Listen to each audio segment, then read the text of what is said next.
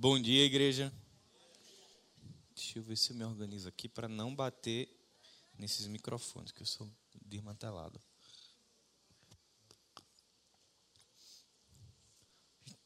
Pregar depois de um coral infantil é difícil, né? A gente já está emocionado, Deus já falou por meio das canções, da melodia das canções, mas a gente continua fazendo algumas reflexões a respeito desse período natalino. Na semana passada, o pastor Pedro pregou a respeito de um Natal de expectativas e, e nos trouxe o fato da expectativa que o povo tinha a respeito de como seria esse Messias de Deus e de como Jesus ele frustrou aquela expectativa, porque na verdade ele era muito mais do que a expectativa do povo. Na verdade, ele, enquanto resposta de Deus, era exatamente aquilo que o povo, que a humanidade precisava e não o que ela queria. E hoje nós vamos falar a respeito de um presente de Natal. Ah, é algo muito comum do período natalino a troca de presentes. Né? A gente dá presentes, a gente recebe presentes. Isso acontece na célula, com amigo doce, acontece na empresa, acontece na família, acontece em tantos ambientes.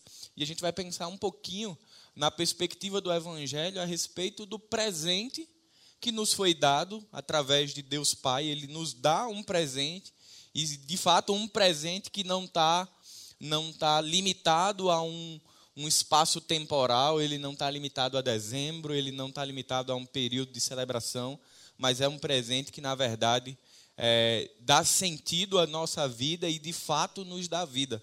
E aí eu queria convidar você a abrir sua Bíblia no Evangelho de João, capítulo 3 versículo 16. Possivelmente você conhece esse versículo já decorado, é um dos primeiros versículos que a gente aprende aí na caminhada do Evangelho. É João 3,16. Né? Embora um texto muito conhecido, mas que tem uma riqueza muito grande para que nós possamos entender na perspectiva do presente que Deus nos deu, para quem Ele deu, qual era o propósito desse presente e qual a validade, né? Por quanto tempo esse presente ele atua na nossa vida. Evangelho de João, capítulo 3, verso 16. O texto diz: Porque Deus amou tanto o mundo que deu seu Filho único, para que todo o que nele crê não pereça, mas tenha a vida eterna. Pai bendito, nós queremos te agradecer, Senhor, por esse momento de culto, por esse momento de celebração do Natal na nossa igreja. Que o Senhor aqueça os nossos corações durante esse mês, relembrando o privilégio e a honra que nós temos de ter recebido um presente do próprio Deus. Um presente que mudou a nossa história, que mudou a nossa vida e que hoje nos faz olhar para a eternidade e encontrar a Cristo e encontrar a Deus. É isso que nós te agradecemos, em nome de Jesus. Amém. Natal, ah, socialmente falando, é um período muito comercial, é natural. Com o passar dos anos, a, indústria percebeu, o comércio percebeu que era uma oportunidade mercadológica muito interessante. E muitas vezes a, a, nossa percepção fica assim: não, não vou celebrar o Natal porque o Natal é uma data comercial, mas é comercial para quem é comerciante. O Natal, para mim, não é uma data, não é um período comercial. Para mim, o Natal é uma oportunidade, eu acredito que para você também, é uma oportunidade, é uma festividade para nós rememorarmos, trazermos ao nosso coração o fato de que um dia Deus Pai entregou, ou seja, Ele deu em favor de nós o seu próprio Filho, e é por isso que, enquanto igreja, nós celebramos o Natal. Então, se você tem aquela perspectiva de que não, eu sou crente e não vou celebrar o Natal, não vou decorar minha casa, não vou celebrar, deixa isso de lado, celebra o Natal, se alegra pelo Natal, senta com sua família para trazer de volta e recordar não somente as promessas que haviam a respeito do Messias, mas principalmente o cumprimento dessa promessa na pessoa de Jesus quando ele nasce ali em Belém de Judá. A história aponta, e aí semanas atrás eu estava lendo a respeito disso, de quando começou, principalmente para crianças, a, a história de que, ah, vamos dar presentes no Natal. Quando é que isso começou, essa ideia? Começou com um bispo chamado Nicolau, um bispo romano, que ele tinha o hábito, não no mês de dezembro, mas de recompensar crianças boas que tinham tido um bom ano, ela recebia um presente. E aí, isso é verdade. Nicolau, ele existiu e ele tinha essa prática. Mas criou-se também um mito e uma lenda a respeito de Nicolau, que diz que ele tinha ali uma espécie de monstro que também penalizava a criança que não tivesse sido boa. Então, assim, existe a verdade sobre quando isso começa e existe o mito sobre isso começa. Mas o que é que isso tem a ver com o evangelho? Quando eu falo, parece que nada. Quando a gente começar a caminhar no texto, a gente vai perceber como sim tem muito a ver com o Evangelho, só que numa outra perspectiva. O Natal social é o Natal da recompensa, é o Natal da solidariedade, é o Natal da partilha, é o Natal do fazer o bem. O Natal cristão é o Natal que vai, na maioria das vezes, no contrário a isso. É o Natal que não é da recompensa. Pelo contrário, é o Natal onde se dá algo para pessoas que não mereciam. Quando Nicolau começa com essa prática de compensação, as boas crianças recebiam, as que não se comportaram tão bem, não.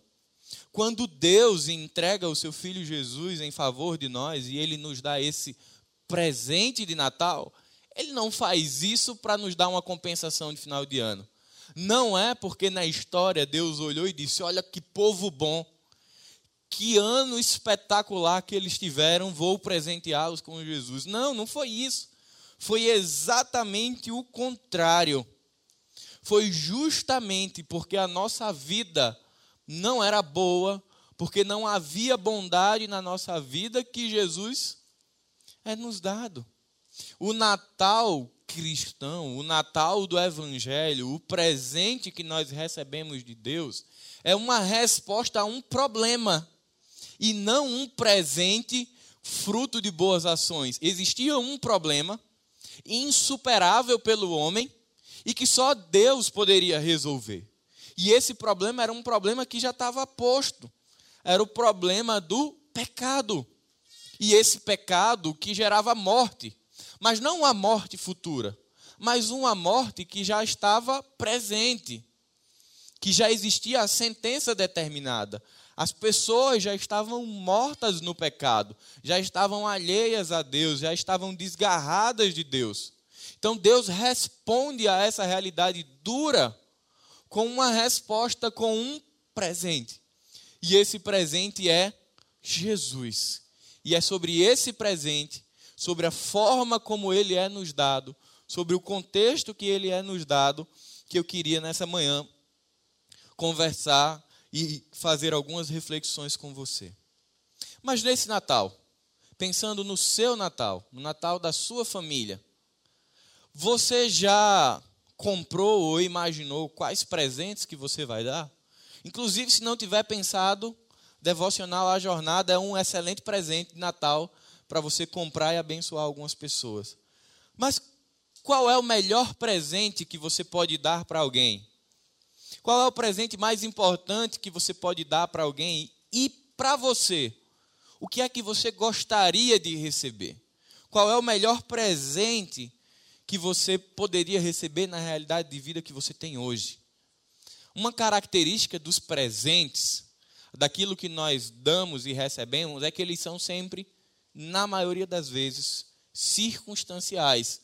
Eles respondem a uma necessidade do agora. Ah, eu quero um perfume, porque o meu está acabando. Mas o perfume que você ganhar, ele vai acabar. Você vai ganhar uma roupa, porque eu estou sem uma calça, você vai usar e ela vai acabar. Então ela tem uma data de validade e ela e esse presente na maioria das vezes é uma resposta para uma necessidade do agora.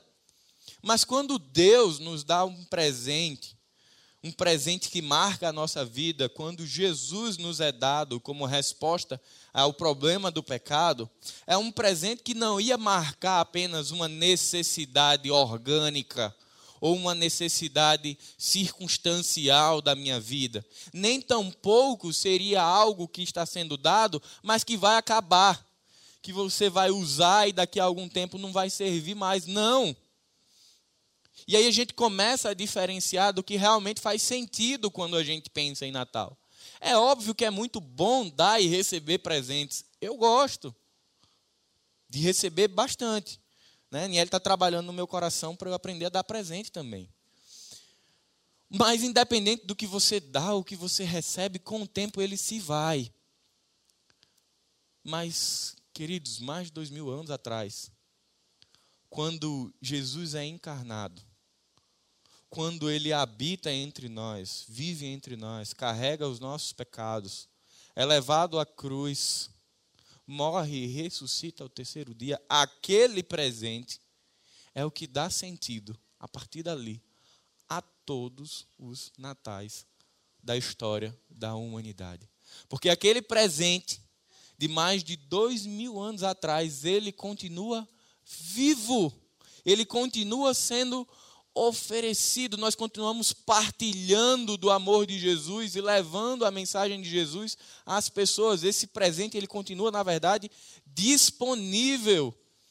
Ele não acabou, ele não deixou de existir, ele continua real, ele continua presente nas nossas vidas e é por isso que a gente celebra o Natal, porque aquilo que nós recebemos de Deus é real, é seu filho Jesus é aquilo que marcou a nossa história, que ressignificou a nossa história e que de fato dá sentido à nossa vida, apesar das circunstâncias. Cada um de nós tem passado um momento de vida particular e cada um sabe. Alguns chegam no período de Natal, num momento maravilhoso do ano, outros chegam num período de luto, porque perderam alguma coisa ou perderam alguém, outros chegam num período de luta mas o que é que vai dar sentido ao nosso Natal? O que é que de fato impregna o Natal de um momento de festividade, de alegria e de regozijo?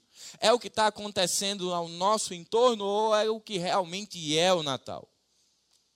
Se nós perdemos de vista o fato de que esse presente de Natal é Jesus, e se nós perdemos de vista o fato de que esse presente, ele é presente e ele é real em nossas vidas, talvez a gente tenha aquele Natal meio, poxa, tá tão difícil no ano, eu tive um probleminha em casa, tive um probleminha com o filho, tive um probleminha no trabalho, e aquilo a gente traz para dentro da nossa casa, porque a gente não consegue ter um espaço na mente para dizer, isso aqui fica aqui, isso aqui fica aqui, a gente anda e leva tudo. Mas quando a gente traz a perspectiva de que o Natal ele é Jesus, de que o que dá sentido e valor ao Natal é Jesus, a gente pode pensar esse período de uma outra maneira. No Evangelho de João, no capítulo 3, Jesus está conversando com um fariseu chamado Nicodemos, um doutor da lei, e ele está falando para Nicodemos a respeito de nascer de novo. Do verso 1 ao verso 15, ah, Jesus está ali, está tá sendo descrito aqui a conversa, o diálogo entre Jesus e Nicodemos. O verso de 16 a 21 possivelmente são fruto da observação do autor, aquilo que ele percebe daquela conversa. E aí está um dos versículos mais conhecidos do cristianismo, porque Deus amou o mundo de tal maneira que deu seu filho unigênito para que todo aquele que nele crê não pereça. Alguns estudiosos chamam isso do evangelho no evangelho. Um grande resumo do evangelho. E eu queria compartilhar com você cinco lições a respeito desse texto, do evangelho no evangelho. Cinco lições a respeito do presente de Natal. A primeira lição é: Deus, o amor de Deus é a fonte do presente. É a fonte do presente. É o amor de Deus pela humanidade caída que é o poder mobilizador para que o presente seja entregue a nós. Não existe nenhum fator externo a não ser o amor de Deus que o impulsione a entregar o seu próprio filho em nosso favor. Toda a obra da redenção, a história da redenção, ela nasce no coração de Deus. Ela jorra, ela brota do amor de Deus. É Deus quem olha para essa humanidade caída, essa humanidade perdida, essa humanidade que está longe dele, ele olha, ama esse povo, e ele entrega o seu próprio filho por amor a nós. E quando a gente coloca isso como primeira lição, a gente já começa a entender que Natal é oportunidade de recebermos de Deus sem merecimento algum. O nome disso é graça. Natal é um período de se falar de graça. É uma excelente oportunidade de pararmos, pensarmos e refletirmos na dimensão do amor de Deus e de perceber como foi intensa incompreensível e profunda a ação de Deus em nosso favor. De como esse amor, ele não ficou restrito a palavras, a escritos. Esse amor, ele se tornou carne. Não foi o amor que o homem muitas vezes produz. O amor que é verbalizado ou com pequenas ações. É um amor abnegado, autodoador. É um amor que olha para essa humanidade caída e entrega a si mesmo em favor dela. Você consegue medir o tamanho desse amor? Socialmente, o mês de dezembro é marcado como um mês de generosidade. Então, muitas pessoas que não têm o hábito de serem generosas, elas acabam sendo porque a cultura transformou o mês nisso. Mas elas fazem isso para fazer parte de um processo cultural. Então, vai lá, fazem doações, existem campanhas na mídia. É o momento onde as organizações não governamentais recebem mais donativos. É o Natal, porque criou-se a ideia do espírito natalino. Mas também acabou o Natal, o espírito vai junto, né? É um espírito transitório. Ele passa em dezembro, depois ele vai hibernar, ele só volta em dezembro do ano que vem quando a gente olha para o Evangelho, para esse presente, não é sobre espírito natalino. Não é sobre um amor transitório, nem um amor de dezembro em dezembro. É sobre um amor real, constante, que está aqui transformando a nossa vida o tempo inteiro e que principalmente é um amor que quebra o paradigma da palavra para ação. Deus não nos amou apenas com palavras, mas Ele nos amou com ação. Ele nos amou, mandando o seu próprio filho, o seu único filho, para adentrar a história, como Paulo diz lá em Filipenses capítulo 2, esvaziando-se e vivendo entre nós, carregando o peso do nosso pecado, para que fosse dado a nós a justificação, para que recebêssemos a partir de Cristo a justificação. Esse amor ele não é condicional, não é circunstancial, não é temporal, não é destrutível nem é abalável. Esse amor ele é eterno porque ele reflete a natureza de quem Deus é. Charles Spurgeon, ele fala no livro Sermões sobre a Salvação, ele diz: Cristo derramou seu sangue e seu amor na cruz, a fim de abrir um caminho para que vocês sejam levados ao céu. Perceba, o comentário de Spurgeon é muito interessante. Esse presente, essa ação de Deus em nosso favor, foi para gerar em nós, ou para nós, a possibilidade de nos reconectarmos com Deus, para restabelecer a conexão que havia quebrado. E o que é que nós precisamos dar em troca? Porque perceba, possivelmente, o, os natais que você já foi, você dá presente e você recebe não é legal quando você dá o presente ou não e não recebe. Ou quando você vai para aquele amigo secreto que você compra ali uma coisa caríssima, você vai lá e compra, sei nem o que é caro, mas você dá alguma coisa cara e você recebe um dominó. Você volta ali, foi presente. Nós somos assim. Deus nos amou e nos deu um presente sem esperar que nós dessemos algo em troca. Ele não estava no amigo secreto. Ele não estava no jantar de Natal fazendo a troca de presentes familiar.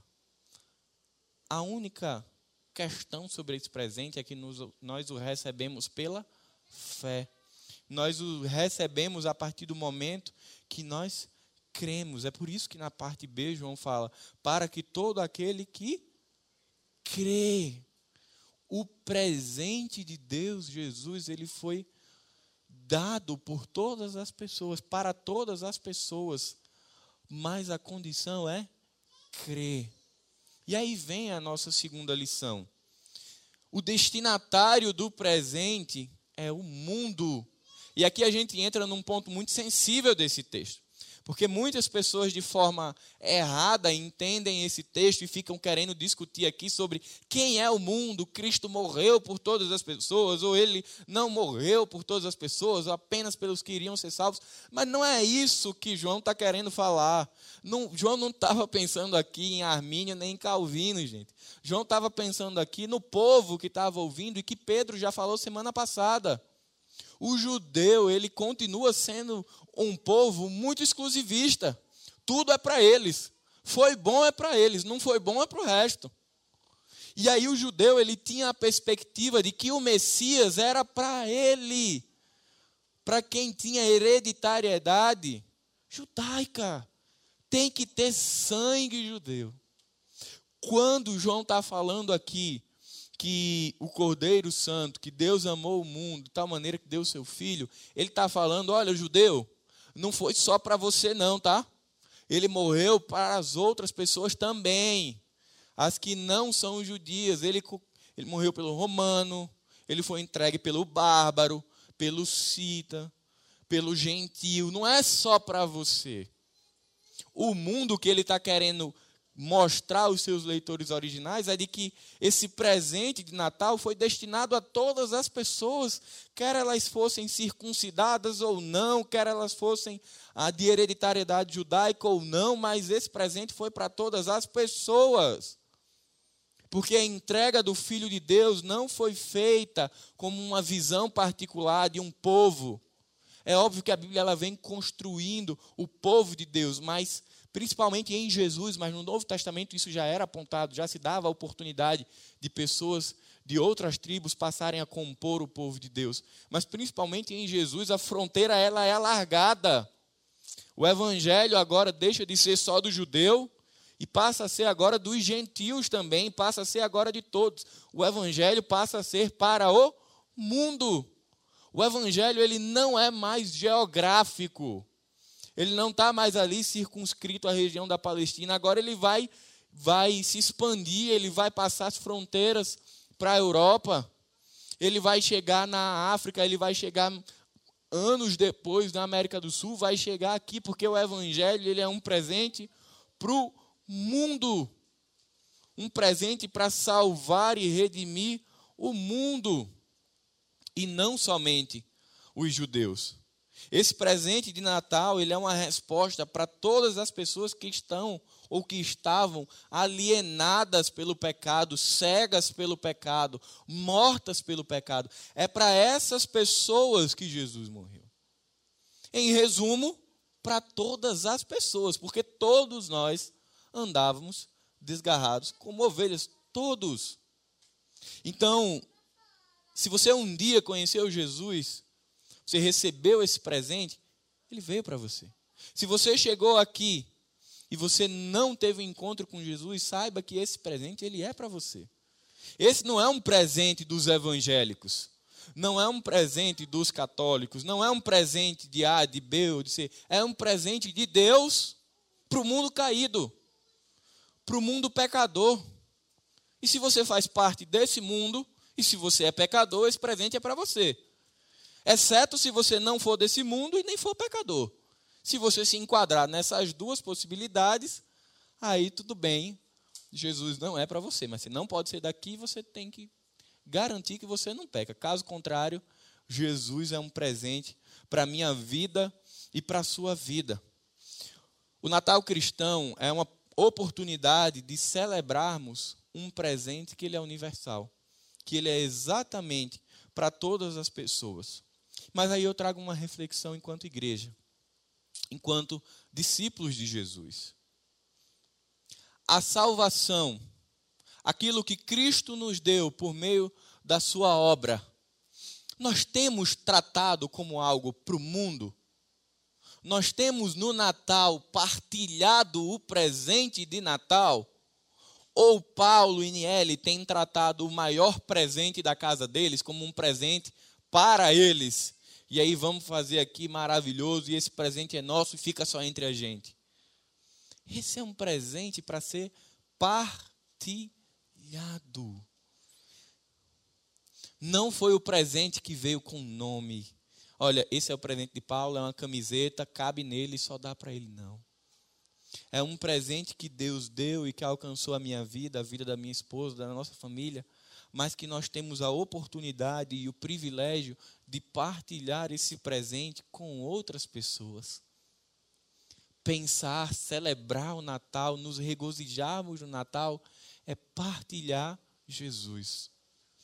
Quase cinco anos atrás, quando eu cheguei aqui nessa igreja, eu ouvi pela primeira vez uma frase que eu nunca tinha ouvido na minha vida. Foi no Natal de 2017. O pastor Marcelo estava celebrando Natal e aí, quando terminou o culto, ele fez Feliz Jesus. E eu voltei para casa com, com um negócio na minha cabeça. Eu disse: Feliz Jesus. Para mim, aquilo eu nunca tinha ouvido daquela forma. Hoje em dia virou muito natural. Não é sobre feliz período de comemoração, é feliz Jesus. É o tempo inteiro, é constante e é para todos. E como essa forma de dizer Feliz Natal, usando Feliz Jesus, ela muda a forma como a gente encara o Natal. Da gente olhar para as pessoas e não apenas dizer, olha, Feliz Natal, que você tenha um tempo abençoado de festas na sua família, mas é Feliz Jesus. E se aquela pessoa não conhece Jesus, então deixa eu te apresentar o presente do Natal. O melhor presente, meu irmão, respondendo a pergunta que eu fiz na primeira lição, o melhor presente que você pode dar a alguém nesse Natal não é aquilo que você pode comprar, mas é aquele que você pode apresentar. Se você tiver condições de comprar algo material e dar, amém, abençoe a vida das pessoas. Mas se você não tiver, ou ainda que você tenha, apresente Jesus também apresente o melhor presente de Natal, que é Jesus. E depois você dá todas as outras coisas que você puder. Mas não deixe de apresentar Jesus, não somente nesse período natalino, mas o tempo inteiro, porque ele é o presente que muda a nossa história. No livro O Poder do Evangelho e Sua Mensagem, Paul Walsh fala: a chamada do Evangelho é universal a obra redentora de Cristo não aconteceu em um canto remoto do planeta, mas no próprio centro religioso do mundo. Ademais, Cristo não veio somente para salvar certo grupo populacional, mas ele derramou o seu sangue para redimir pessoas de todas as tribos, de todas as línguas, de todos os povos e de todas as nações. Cristo veio para redimir a minha vida Cristo veio para redimir a sua vida, veio para redimir a vida de quem está preso, para redimir a vida de quem está no hospital, para redimir a vida de quem está na rua. Ele veio para redimir a vida de todas as pessoas. Terceira lição: o conteúdo do presente é o próprio Deus através do seu Filho, e não poderia ser outro presente. Não havia como ser outro presente porque existia um problema a ser resolvido nesse Natal. Existia uma humanidade caída, mas a lei de Deus, ela diz que sobre o pecado precisa existir o quê? Juízo. E meus irmãos, como é importante trazer como pano de fundo no Natal essa realidade, porque isso abrilhanta ainda mais quando a gente percebe que no Natal cristão ali estava um pano de condenação sobre a humanidade e esse presente, esse, essa ação de Deus em nosso favor, entregando o seu próprio filho por nós, ela resolve o problema. Porque ali é executado o juízo. O juízo não é deixado de lado no Natal. O juízo ele é executado sobre Jesus, para que a ira de Deus fosse aplacada. Para que a condenação ela fosse ali executada, para que nós fôssemos declarados justos. Jesus vem, morre e ressuscita. O Cordeiro Santo e Imaculado de Deus foi entregue como algo substitutivo. Para que hoje nós pudéssemos estar aqui, na Zona Sul, vendo o coral infantil maravilhoso, nos regozijando juntos aqui no templo, celebrando. Mas lá no Natal, que Jesus celebrou, onde ele foi o próprio presente, foi um momento de execução da justiça de Deus. A conta foi paga. Se você for sair no Natal esse ano, você vai se deparar com um país de uma inflação altíssima. Você vai comprar coisas e sempre no final, ainda que você não tenha dinheiro agora, se você passar cartão de crédito no final, vem a fatura. Sempre vai vir. Na nossa vida social, a fatura sempre chega. Quer você queira ou não. Se você mudar de endereço, eles te acham. Cuidado. As empresas de cobrança são uma coisa extraordinária. Sabe o que é legal, irmãos? Sabe o que é que alegra o coração? É que no Natal do Senhor Jesus a fatura não chega. Porque a fatura foi paga mais de dois mil anos, lá na cruz de Calvário. Quando ele disse, Tetela está, está consumado. E quando Paulo reforça isso, dizendo que o escrito de dívida foi rasgado, fatura foi paga eu e você podemos esse ano celebrar o presente de Natal sem preocupação, porque não vai chegar a fatura em janeiro. Dia 10 de janeiro, dependendo do, da data do seu cartão, não vai chegar nenhuma cobrança, porque foi de graça. Porque Jesus veio e foi justiça e justificador dos que estavam perdidos. Esse ano, quando você estiver abrindo o seu presente de Natal, mas não presente físico. Mas quando você hoje chegar em casa ou no jantar do dia 24 ou do dia 25, lembra que existe um cartão que também foi entregue no Natal de Jesus. Assim como a gente faz os cartõezinhos de Natal e tem a dedicatória para as pessoas, nós também recebemos uma. E nesse cartão está escrito: o poder gracioso de Deus por si só os salvou e irá guardá-los Cristo prometeu trazê-los em segurança para o céu, e ele certamente o fará. Vocês estão seguros nas mãos de Cristo. Nenhum inimigo de Deus pode arrancá-los de Cristo. Isso está escrito no nosso presente de Natal para dizer: olha, esse presente ele não vai acabar, ninguém vai roubar esse presente, ninguém vai destruir esse presente, ninguém vai passar correndo e levar esse presente, porque ele foi dado por Deus e quem garante esse presente, quem nos preserva, nos mantém neste presente é o próprio Deus. Então, olha só que coisa maravilhosa. Deus dá o presente sem a gente merecer. E ele ainda diz: fica tranquilo, porque quem cuida sou eu. Eu vou guardá-los, eu vou guiá-los até a eternidade. E isso, meus irmãos, é assombroso demais é o que a gente chama de escândalo da graça. A gente olha e fica assim, querendo traduzir em palavras e não dá.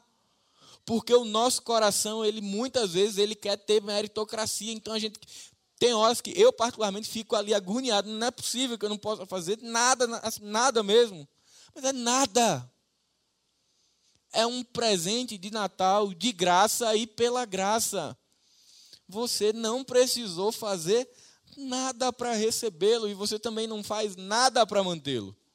Muitas pessoas, não só no Natal, mas durante a vida, até aqueles que conhecem Jesus, ficam ali com um peso porque diz: "Meu Deus, como eu sou feliz porque eu recebi esse presente de Deus". Elas entendem bem até aí.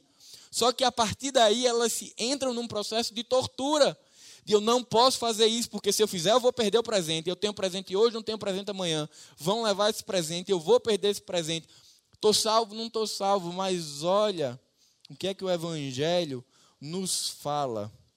Em João capítulo 10, versículo 28 e 29. Eu lhes dou a vida eterna, e elas nunca morrerão. Ninguém, ninguém pode arrancá-las de minha mão. pois meu Pai as deu a mim, e ele é mais poderoso que todos, ninguém pode arrancá-los da mão de meu Pai. Ninguém, esse presente não vai ser retirado, porque quem guarda esse presente, quem guarda Jesus e a salvação que ele nos deu, é o próprio Pai. Quarta lição: o propósito do presente é salvar o perdido. João 3,16. Porque Deus amou o mundo de tal maneira que deu seu Filho unigênito para que todo aquele que nele crê não pereça.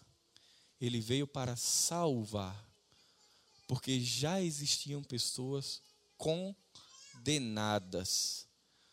Já existia uma sentença, não somente deferida e declarada, mas uma sentença executada propósito da vinda de Jesus não foi encontrar seguidores.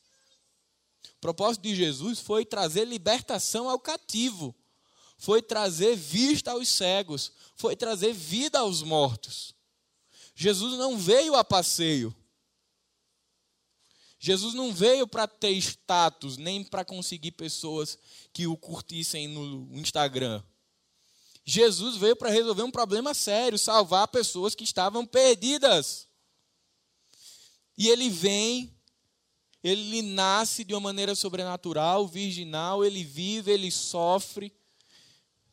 Ele é rejeitado pelos seus com um objetivo muito claro: salvar as pessoas de uma eternidade sem Deus. E ele faz isso por meio da real e maior expressão de amor que poderia existir que é dar a própria vida em favor de outra pessoa. Meus irmãos, comprar algo e dar a alguém, por maior que seja o preço, é fácil. Agora você dar a sua própria vida por outra pessoa, não. Às vezes a gente até fala, não, eu daria minha vida por outra pessoa. Mas você daria pelo criminoso? Você daria pela pessoa que te rejeitou? Um dia, quando eu for pai, eu acredito que eu também vou dizer: eu, vou, eu daria vida pelo meu filho. Mas será que eu daria pela pessoa que eu nunca vi na minha vida? Ou por alguém que acabou de ser preso? Será? O amor de Deus, a salvação desse perdido, é não somente para todas as pessoas, mas para todos os tipos de pessoas. Só que aí vem Jesus e dá uma quebrada nesse paradigma. Porque essa ideia de que, não, dar a vida pelo criminoso é uma coisa, dar a vida pelo meu filho é outra. Isso é a forma limitada que Paulo olha. Quando Jesus olhou para o perdido, ele não disse, os homicidas à direita, os mentirosos à esquerda, os fofoqueiros no fundo e os enganadores na frente. Não, não teve isso. Não teve classificação. Não é urgência e emergência que categorizam por cor tinham os perdidos. Sabe aquela sacola que está tudo dentro? Era o que estava, a realidade do perdido era essa. Quer você fosse, não, porque eu não sou isso, não sou aquilo, eu só minto.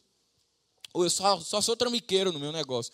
Não interessa, Jesus morreu por todas essas pessoas, porque o propósito do presente de Natal era salvar as pessoas da condenação eterna, fruto do seu pecado. Lá em Filipenses 2, de 6 a 8, Paulo diz: Embora sendo Deus, não considerou que ser igual a Deus fosse algo a que devesse se apegar. Em vez disso, esvaziou-se a si mesmo, assumiu a posição de escravo e nasceu como ser humano. Quando veio em forma humana, humilhou-se e foi obediente até a morte morte de cruz. O pecado muitas vezes cega e não nos deixa ver o presente de Natal aquelas pessoas que ainda são escravas do pecado, elas estão totalmente cegas para o presente de Natal. Elas não o veem até que o Espírito de Deus retire a venda para que elas enxergam. Mas, queridos, nós que hoje estamos aqui livres do pecado, nós ainda pecamos. E quando nós pecamos, ele embaça a nossa vista. E por, pe por pecarmos ainda, às vezes a nossa vista embaça, embaça e a gente não consegue perceber com clareza o real propósito, a real dimensão desse presente de Natal. A minha oração é que nesse Natal você possa enxergar de fato o valor, o significado e a importância que Jesus tem na minha e na sua vida. E a última lição é: a validade desse presente é eterna. A caminhada espiritual ela é difícil, ela é cheia de obstáculos, a gente tropeça, a gente escorrega, a gente cai, a gente não consegue muitas vezes perceber os perigos ocultos da caminhada, mas durante toda essa caminhada, Jesus, o nosso presente de Natal, ele sempre está ao nosso lado. Quer você tenha chegado nessa manhã aqui, num momento com o coração muito aquecido, feliz por estar em Cristo, quer você tenha chegado aqui com o coração machucado, porque tem vivido dias difíceis, quer você tenha chegado aqui, inclusive, sem saber quem é Jesus. Esse presente ele foi dado por você, foi dado para trazer liberdade às nossas vidas em respeito à escravidão do pecado, e ele foi dado para ser eterno. 1 Pedro 1,23 diz: Pois vocês nasceram de novo, não para uma vida que pode ser destruída, mas para uma vida que dura para sempre, porque vem da eterna e viva palavra de Deus.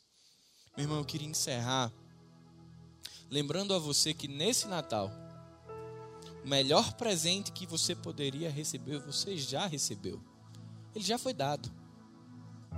O melhor presente que você pode dar para as pessoas que você ama e para aquelas que você não conhece, não é o que o seu dinheiro pode comprar.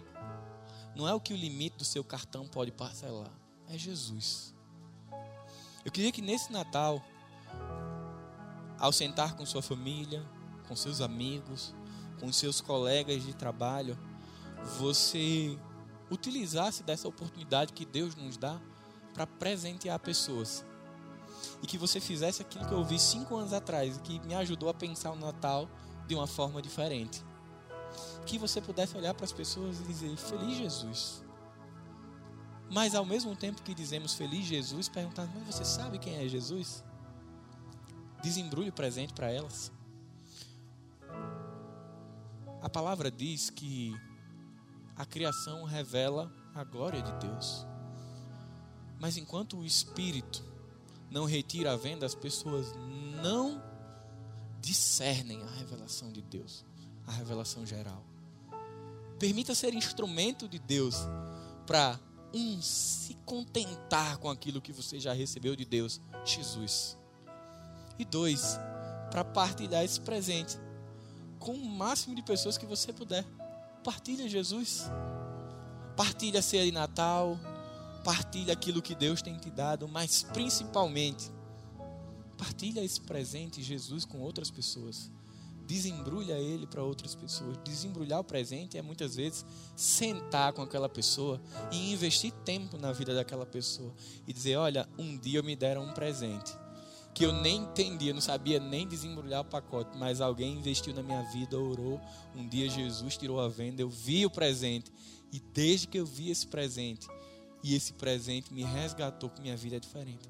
E eu quero te dar esse presente, eu quero te mostrar esse presente.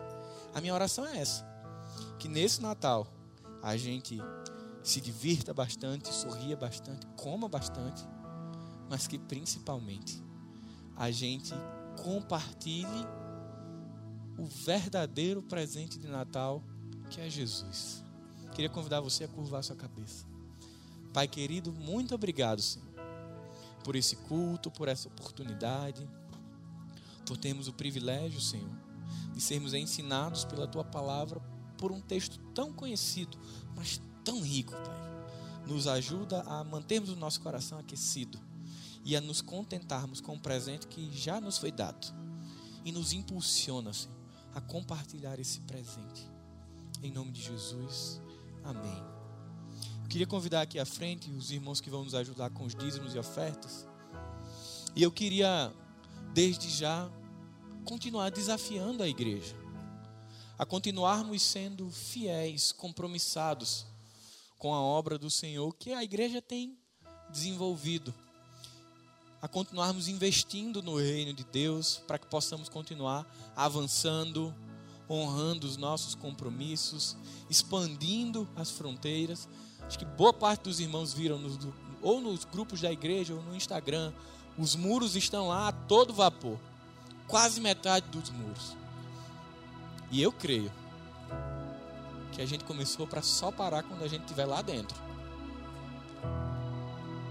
É o início da construção dos muros, que só termina quando a gente estiver lá dentro. Aí, como Deus ele gosta de pregar peças, eu já fico até pensando, já lotado aquilo ali, dizendo, olha, lá, dois cultos, ou vão ter que comprar o terreno do lado, vamos ter que fazer tudo de novo, porque Deus é assim. Mas eu e você temos um papel, um papel de termos compromisso com o reino de Deus. Então eu queria convidar você nesse momento depositar seus dízimos e ofertas. Eu vou orar. Em seguida os meninos vão sair recolhendo os dízimos e ofertas e o louvor vai cantar o hino do ofertório e encerrando o culto. Pai querido, muito obrigado, Senhor, porque tu tem nos impelido a expandirmos as fronteiras, a, a alargarmos as fronteiras, Pai. Nós sabemos que é o Senhor quem provê os recursos, mas o Senhor provê através de nós. Nos ajuda, Pai, a desapegarmos do que é material e a usarmos isso para a glória do Teu nome. Seja no sustento da nossa família, honrando os nossos compromissos, mas também investindo no Teu reino, para que tenhamos uma estrutura que possa acomodar mais pessoas, abençoar socialmente mais pessoas, para que o presente de Natal chegue a outras famílias. Nós queremos te agradecer por isso. Em nome de Jesus. Amém.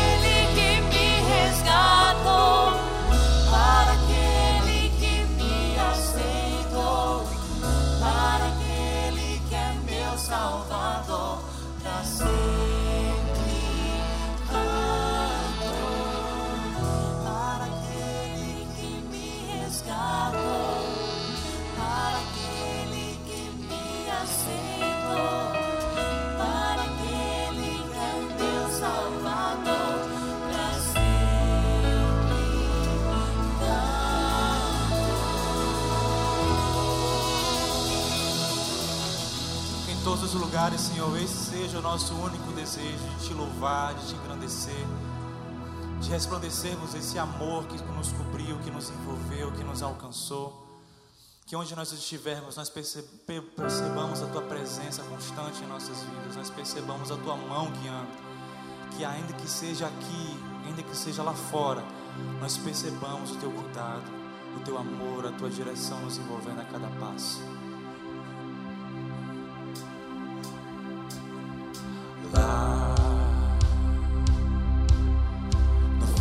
Horizonte, no canto mais distante lá, a tua mão está.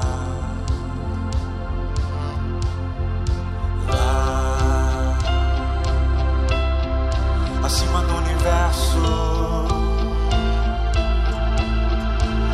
de um verso lá. Tua mão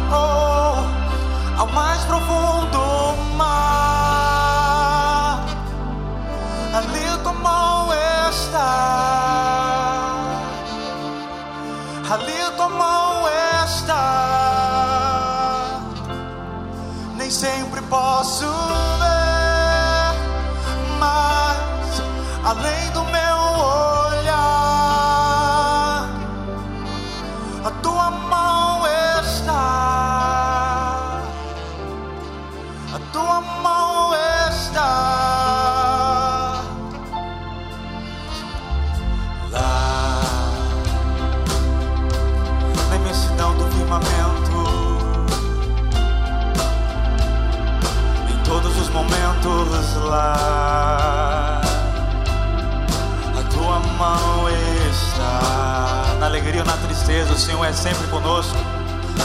Lá no coração que chora,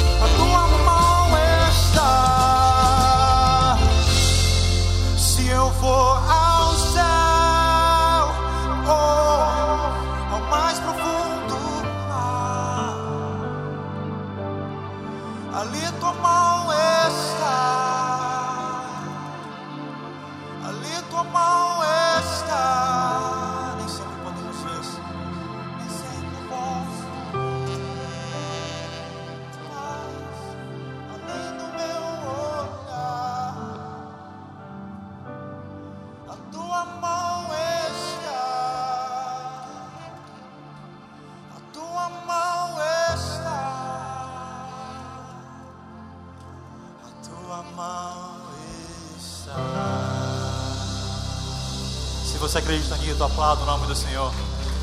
E comecemos mais uma semana crendo, onde nós estivermos, ali o Senhor estará, em nome de Jesus. Que Ele te guie em paz.